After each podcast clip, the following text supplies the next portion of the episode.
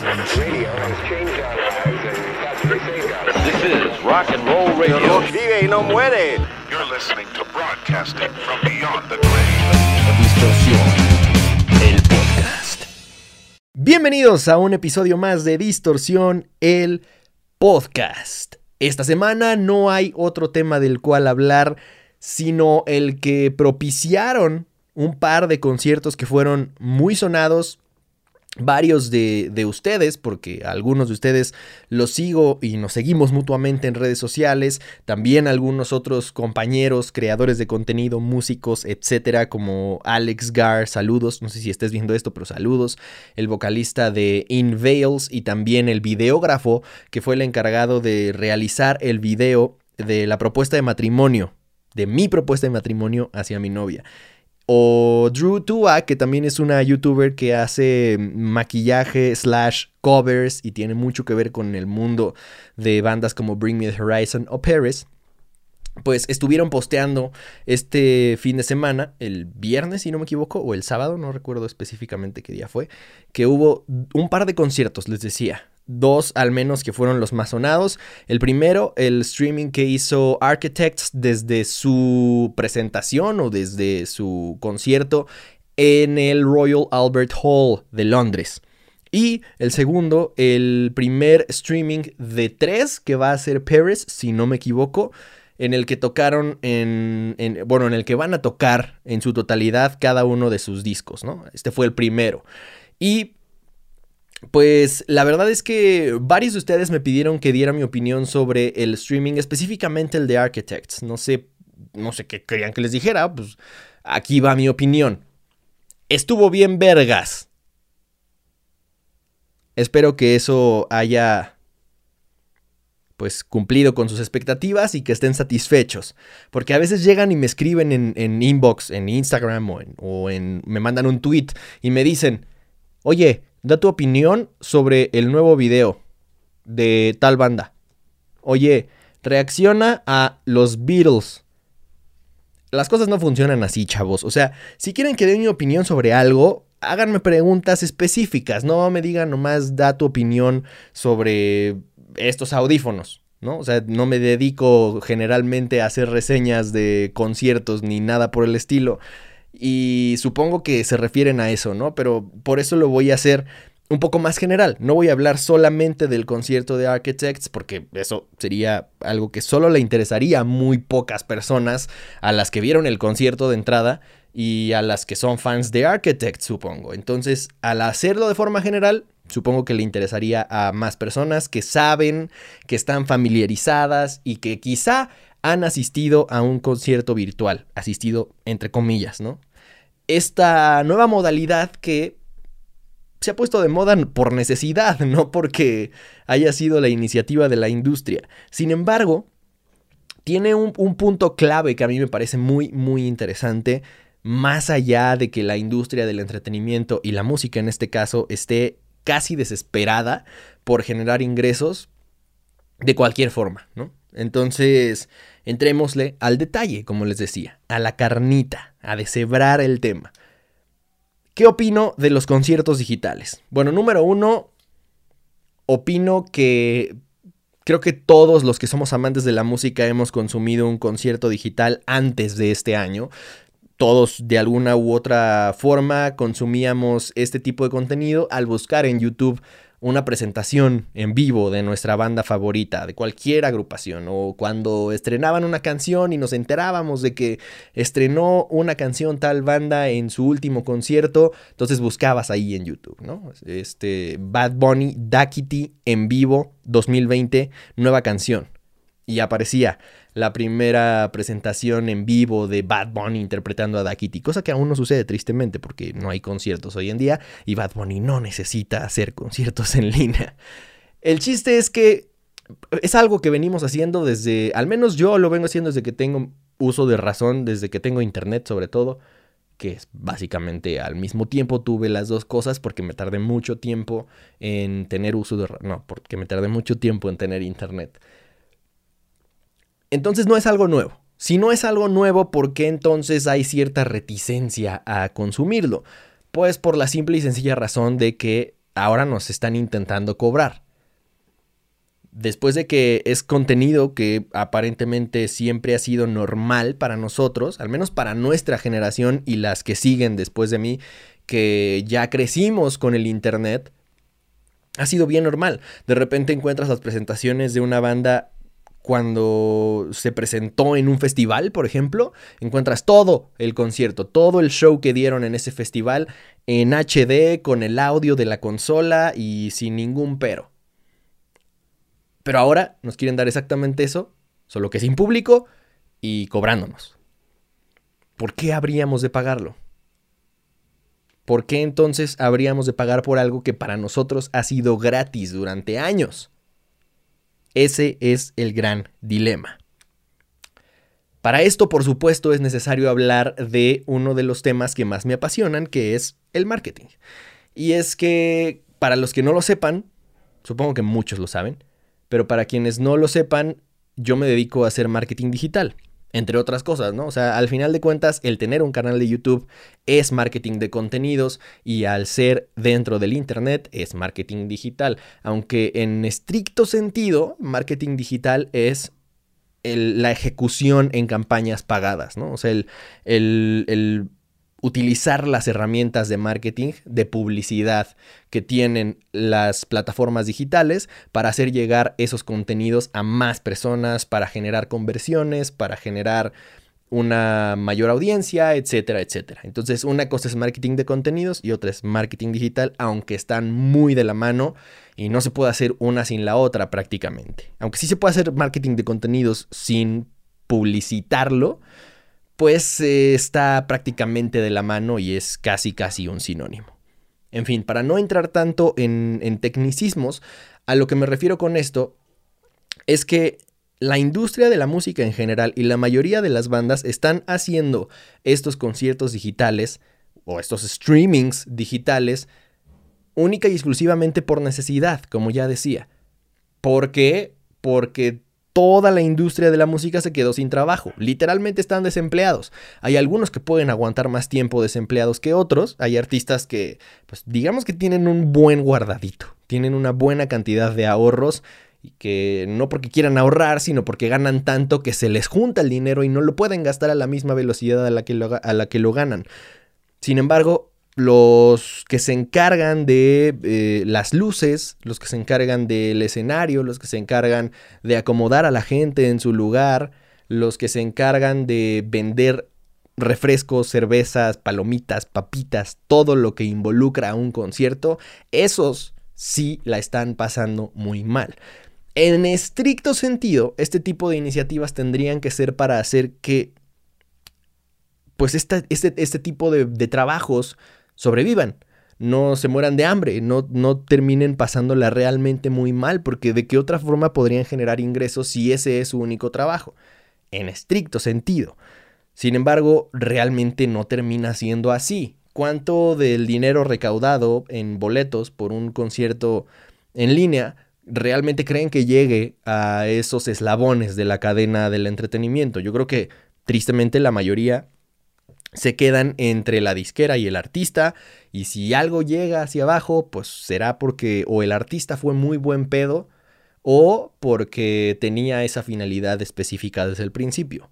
Sin embargo, sí es como una medida ya desesperada, ¿no? Y, yo he tenido la oportunidad de directa e indirectamente conocer la opinión de varios artistas de todo tipo, ¿eh? O sea, literalmente artistas que jamás, jamás escucharán mencionarse en distorsión informativa porque no son de ni de nuestra generación ni la de nuestros papás, sino más bien de la de nuestros abuelos.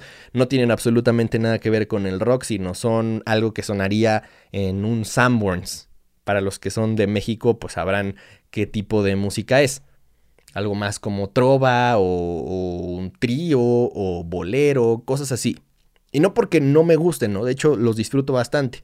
Sin embargo, pues no tiene nada que ver con, con distorsión. Y desde ese tipo de artistas hasta artistas como Architects, todos han expresado opiniones similares. Todos han dicho, es que es bien complicado intentar suplantar o, o, contrarrestar esta necesidad que tenemos y este desempleo, que literalmente es eso, con un concierto en línea. Es imposible, porque mientras un concierto normal lo puedes tener eh, siete durante un mismo mes en distintas ciudades de tu país, por ejemplo, cuando es un artista local, un concierto en línea lo puedes tener solo una vez. Y mientras para el concierto normal cada asistente tiene que pagar un boleto, para el concierto en línea con un solo boleto, con una sola computadora o dispositivo que tenga acceso al concierto, lo puede ver toda la familia. Entonces, estás limitando muchísimo el ingreso tanto del artista como del organizador y de todo lo que involucra. Entonces, por supuesto, es, número uno, no genera la misma cantidad de dinero y número dos, el que no se genere la misma cantidad de dinero implica que no caiga lo suficiente eh, en el efecto cascada que requiere la industria completa. Lo que les decía, no llega para pagarle a los iluminadores como deberían, no llega para pagarle por supuesto, a, gente que ni siquiera es requerida para un concierto en línea, como los acomodadores, los que venden los alimentos y bebidas en el concierto o los que venden la mercancía oficial ahí, en el venue. Entre muchos, muchos otros más. Los que rentan el equipo, los que lo instalan, los del staff, etcétera, etcétera. Quizá el staff más cercano al artista sí perciba un pago. Pero todos los demás, ¿qué? Entonces es prácticamente imposible que, que, digamos, sustituyan el concepto de un concierto tradicional por la simple y sencilla razón de que no es rentable de la misma forma. Entonces, ¿por qué es que se siguen haciendo? Pues número uno, porque sí genera algo de dinero, ¿no? O sea, el más claro ejemplo es el concierto de Architects que dio mucho, mucho de qué hablar. O sea, a veces creo que a la gente se le pasa darse cuenta de qué tanto ha crecido esta agrupación. Es una banda que ya es un éxito comercial. Quizá no al nivel de, sus paisanos Bring Me the Horizon o algunas otras bandas de esa camada, pero sí es una banda exitosa comercialmente hablando. NME, por ejemplo, la revista, la reconocida revista eh, británica también, le dio cinco estrellas de calificación al concierto de Architects Live at Royal Albert Hall. No sé si vaya a ser publicado en DVD, estaría bastante bien que pudieras comprarlo y ya tenerlo de por vida. Sin embargo, por ahora, hasta el momento en el que estoy grabando el podcast, le quedan nada más unas cuantas horas para estar disponible en línea si es que compraste el boleto y después dejará de estar disponible, en teoría. habrá que ver qué pasa. Sin embargo, sí fue muy bien recibido. ¿Por qué hay tanta diferencia entonces entre un concierto como este y muchos otros conciertos en línea que se han hecho en los últimos meses y que o no hacen el mismo ruido o no tienen el mismo éxito, no obtienen el mismo reconocimiento, etcétera, etcétera, ¿no? O sea, creo que hubo un interés peculiar, al menos por gente de mi círculo cercano, que no había visto con otros conciertos en streaming, ¿no? Cuando otras bandas decían, vamos a hacer un streaming, incluso si era gratuito, al menos en mi círculo cercano, yo no veía el mismo interés que vi acá. ¿Por qué? No quiere decir porque Architect sea la banda más comercial del mundo y entonces tenga más fans que todas las demás bandas que han hecho conciertos en streaming. La gran diferencia es el delivery, o sea, cómo entregas el mensaje. Aquí ya empezamos a hablar de marketing digital y de marketing de contenidos. Porque al final de cuentas, un concierto en línea es un contenido digital. Cuando tú haces un concierto en línea, un streaming, estás haciendo marketing de contenidos. Es exactamente lo mismo, así lo que he planteado en, otra, en otros episodios del podcast. Así una banda se sentara a hacer un podcast, así una banda se sentara a hacer un blog de cómo están grabando, de cómo están en el estudio, o ni siquiera eso, que se sentaran a hablar de sus películas favoritas, que se sentaran a hablar de sus discos favoritos. La música que ha marcado su vida, la música que los inspiró a comenzar una banda de rock, las influencias que marcaron sus primeras canciones, su cambio de sonido, por qué son tan distintos hoy en día de lo que eran en sus inicios. ¿A quién no le encantaría escuchar ese tipo de contenidos de bandas como Architects, por ejemplo? De bandas como Bring Me the Horizon, que han cambiado su sonido impresionantemente. Que Mike Shinoda se sentara y dijera, ¿Qué opina del cambio de sonido de Linkin Park de su primer disco al último que hicieron? ¿Por qué se dio ese cambio? Qué pasaba por su cabeza en el momento en el que empezaron a mutar disco por disco. Y en YouTube hay muchos videos de ese estilo, del tipo el cambio de voz de Andy Biersack, o Black, o Six, su puta madre, tres pinches apellidos distintos. O el cambio de sonido de Bring Me the Horizon. O el cambio de sonido de Architects o la banda que se les pegue la gana, ¿no? Pero son cosas hechas por creadores de contenido. Y aparentemente las bandas, gracias a la cuarentena, se han dado cuenta de que ellos son creadores de contenido. El que su contenido, entre comillas, sea más elevado, porque es original, es contenido original. No porque, no porque su sonido nunca haya sido escuchado, sino porque es de ellos, les pertenece, son ellos los autores del contenido que están creando. Cada canción es un contenido, cada videoclip es un contenido, cada disco es un contenido. Y la prueba fehaciente está en que terminan teniendo un video de YouTube cada cosa, terminan teniendo una plataforma o un, apartado en una plataforma de streaming como Spotify o Apple Podcast. Y sin embargo, por el simple y sencillo hecho de verlo como arte, ellos se sienten como que juegan en otra cancha, como que están exentos del el mundo actual, del mundo digital, en el que la creación de contenido es lo que manda, ¿no? Y gracias a la cuarentena se han dado cuenta de que no lo están, de que necesitan entrarle al juego de la creación de contenido y del marketing digital. Entonces, ¿qué fue lo que hizo Architects, no? Primero Architects porque me parece que ellos tuvieron un caso de éxito impecable, o sea, que lo hicieron perfecto. Decidieron sacar un sencillo una nueva canción y anunciar un nuevo disco. Hasta ahí todo normal, eso lo hacen todas las bandas, es una movida súper tradicional, siempre sucede así. Sin embargo, la canción que lanzaron es, digamos, distinta en sonido a lo que uno está acostumbrado a escuchar de esta banda. Sabían perfectamente que iba a causar revuelo, que iba a haber opiniones encontradas, sin embargo, era una canción perfecta porque era lo más comercial que hemos escuchado de la banda hasta el momento. Esto implicaba que nuevos oídos fueran conquistados por este nuevo sencillo. Ese fue el paso número uno. Con eso generan interés y generan expectativa. Interés con la canción, que todo el mundo puede tener en repeat, que puede conquistar nuevos oídos, como les decía, y expectativa porque ya sabemos que podemos esperar un nuevo disco. Ya tenemos fecha, ya tenemos título y hay algo que esperar de la banda. Hasta ahí vamos bien.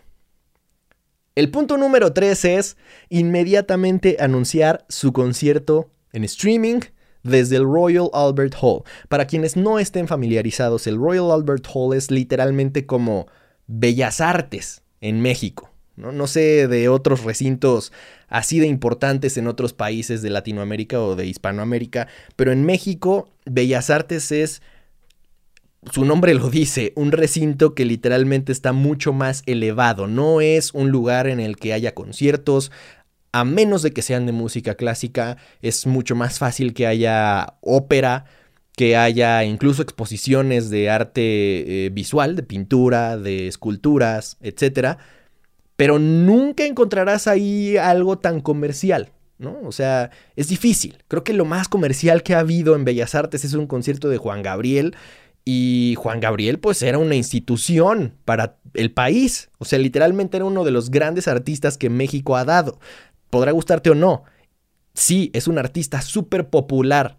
Literalmente popular de que, de que le gusta al pópulo. Pero eso no le quita que es uno de los más grandes compositores y artistas que México haya dado. Además, uno de los grandes cantantes que México ha dado también. Personalmente lo considero uno de mis cantantes favoritos, más allá de como compositor, que podrían no gustarme ciertas cosas de, de lo que hacía o de lo que escribía. Pero como cantante y como showman era espectacular. Pues él se presentó en Bellas Artes y fue como lo más popular. Popular quiero decir justo que le gusta al pópulo, que le gusta la masa que hubo en Bellas Artes. Jamás en la vida se ha visto que se presente un artista que suena en la radio comercial en Bellas Artes al menos no de forma tan común. Si un día sucede, sería un notición. Pues eso precisamente es cuando una agrupación como Architect se presenta en el Royal Albert Hall. Recordar que ya ha habido otros conciertos en épocas recientes de agrupaciones similares. De hecho, Bring Me the Horizon se presentó ahí hace no mucho. Por supuesto, Bring Me the Horizon tenía que lograrlo antes que los demás, ¿no? No que hayan sido los primeros, sino que sí al menos de su camada fueron los que abrieron esa puerta porque son una banda que está en otro pedo, que está innovando constantemente, que está abriendo puertas precisamente constantemente y que está estirando y estirando y estirando los límites de lo que aparentemente una banda como ellos pueden hacer y pueden lograr hoy en día. Cada vez son más exitosos popular, eh, comercialmente, perdón, cada vez tienen más reconocimiento de la crítica, ya estuvieron nominados a Mejor Álbum Rock en el Grammy. Y, así van a seguir creciendo y creciendo y creciendo y creciendo y creciendo. O sea, sin duda su presentación en el Royal Albert, Albert Hall fue un hito en su carrera. Pues de la misma forma, Architects anuncia su presentación en este recinto y también es un hito para ellos. No solo por ser el Royal Albert Hall, sino porque Architects es una banda aún menos comercial que Bring Me the Horizon. Si de por sí Bring Me the Horizon no es precisamente una agrupación pop que suene en todo el mundo de forma súper común y que sea lo suficientemente amigable como para no poder causar daños estructurales a un recinto así de histórico, pues Architects aún menos, ¿no? O sea, Architects es aún un sonido más agresivo y menos comercial, algo que mucho menos sonaría en la radio. Pues lo logran. Y eso ya era noticia por sí solo. Quizá no para nosotros si no están familiarizados con la historia del recinto, pero si sí lo están, pues se, les podría venir a la mente solo quizá dos conciertos más en ese recinto y yo pensaría en un tercero. Pensaría en McFly, en Bring Me the Horizons y, en The Killers, que también grabaron ese concierto. Y de nuevo, ahí viene la importancia de presentarse en ese venue, ¿no? O sea, los tres conciertos que les menciono como ejemplo están en, en, video. No sé si el de Bring Me esté completo, pero al menos sí hay algunos fragmentos de ese concierto en YouTube disponibles, porque es algo histórico para cualquier banda que se presente ahí. Architects lo consigue en plena pandemia y además hace una puta obra de arte, porque es un pedo muy cinematográfico, con todo un concepto visual detrás. La ejecución de los visuales, valga la redundancia, es espectacular. O sea, la pantalla que tenían atrás, las luces de LEDs que rodeaban estos como, como cuadrados en los que ellos estaban parados, pero al mismo tiempo estaban desfasados y desnivelados. O sea, todo un concepto y toda una propuesta visual detrás de lo que ya iban a hacer. No era solamente tocar y ya, cosa que creo que sí le faltó a Paris, que al final de cuentas es una banda que tiene mucho menos presupuesto, supongo, y tienen también menos trayectoria, menos éxitos en cuanto a discos se refiere, ¿no? Sin embargo, creo que sí le pudieron haber invertido más, pudieron haberle echado un poquito más de ganas a su producción y, para ejemplo está el que el streaming que hizo Fever 333, que literalmente nada más estaban parados en un cuarto que era todo pantalla LED, el piso, el techo y las otras tres paredes, por así decirlo, o sea, la del fondo y la de los lados eran pantallas LED en su totalidad. Entonces todo el tiempo estabas viendo un mensaje, una propuesta visual en las pantallas. No necesitabas un escenario, no necesitabas más luces, más producción, ni nada. Solo era una pantalla en su totalidad. Pero eso era una propuesta visual más atractiva que nada más estar en un cuartito y, y ver a la banda tocar. Ahí hay una gran diferencia entre uno y otro. Sin embargo, Nada de lo, que, de lo que consiguió Architects hubiera sido así si no hubiera sido porque ellos antes de anunciar el concierto lanzaron un nuevo sencillo, un sencillo que era el más comercial de su carrera y que sabían que iba a generar mucho de qué hablar.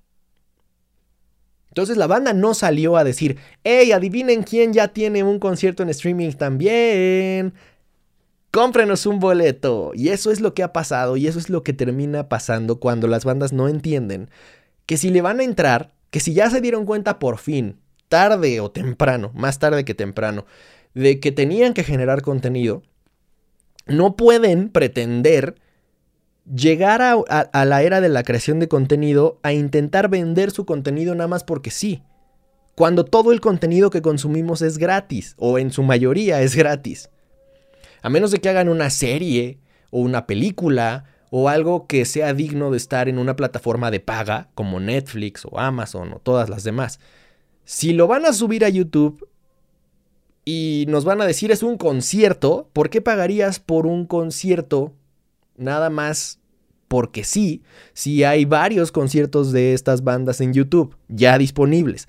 Quizá te perderás de una nueva canción y ya. Pero si no te dan una razón, si no te dan un reason why, pues realmente no te sientes obligado y no te sientes que te estás perdiendo de algo.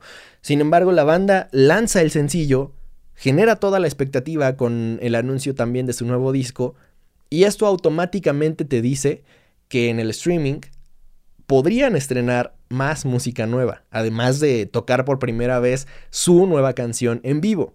Y así fue. La banda estrenó Animals y además tocó dos canciones que nunca habíamos escuchado en este concierto. La primera, Discourse is Dead, y la segunda, Butterflies, no recuerdo el nombre, ya les digo. Pero el chiste es que pues este tipo de cosas no habrían sucedido así si no hubiera sido por todo el delivery de hacer las cosas así antes. O sea, la mayoría de los artistas terminan haciendo el cómprame un boleto. Y eso es lo que hacen todas las marcas, por así decirlo. Siempre terminan anunciando un, hey, aquí está mi negocio, por favor ven y cómprame, por favor ven y visítame, por favor compra lo que sea que te estoy ofreciendo. Sin embargo, un artista está obligado a tener soluciones más creativas, a ofrecer soluciones más creativas.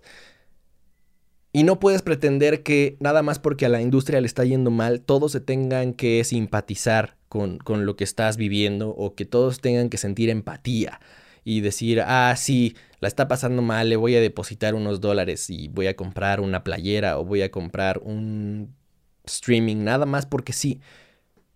La diferencia está en cómo entregues el mensaje, en cómo pidas las cosas. Aquí en, México se dice que eh, en el pedir está el dar. O sea que si pides las cosas de la forma correcta, es más probable que la obtengas. Y la mayoría de las bandas y de los artistas no entienden esto. He visto muchos artistas independientes queriendo subirse a la creación de contenido y decir, voy a tener un concierto privado, mándame mensajes si quieres ir. Costo 200 pesos. ¿Por qué habrían de comprarte un boleto de 200 pesos? La pandemia le ha dado a todos. La crisis es para todos. También para los fans de la música. También a los fans les ha pegado y, les duele en el bolsillo aún más que nunca pagar un boleto que no es precisamente barato. Comprar una playera, una t-shirt, cualquier tipo de mercancía, que no son precisamente baratas. Hay gente que hasta la fecha sigue descargando música de forma ilegal, a pesar de que es muy barato comprar una membresía en Spotify o en Apple Music o en donde quieran. Entonces, ¿por qué habrías de comprar un boleto para un concierto que ni siquiera vas a vivir en vivo? Lo vas a ver en tu pantalla, pero nada te garantiza que esté en vivo y spoiler alert, no está en vivo, es grabado. De hecho, incluso por mucho que me gustó el, concierto de Architects, la verdad es que sí había momentos en los que se notaba que era, o sea, que habían arreglado el audio, por así decirlo, y que obviamente pues estaba sobrepuesto el audio al video. Entonces que tomaban lo mejor en video, lo utilizaron y después pues sobreponían el mejor track de audio que hayan obtenido y que seguramente también hicieron retakes o que grabaron cosas de lo que originalmente tocaron en vivo para componer ciertos detallitos. Había momentos en los que, por ejemplo, se veía que Sam se despegaba el micrófono antes y seguía sonando su voz. Y eso no quiere decir que haya sido playback, quiere decir esto que les estoy explicando, que se hacen varias tomas de cada canción, toman lo mejor de todas las tomas, incluyendo el video y el audio, y se hace una compilación para que el streaming sea con lo mejor de lo mejor, ¿no?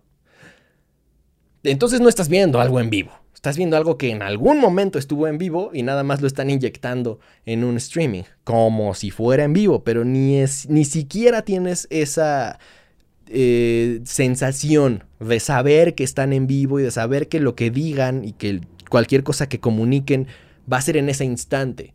No es como que estén leyendo comentarios de la gente.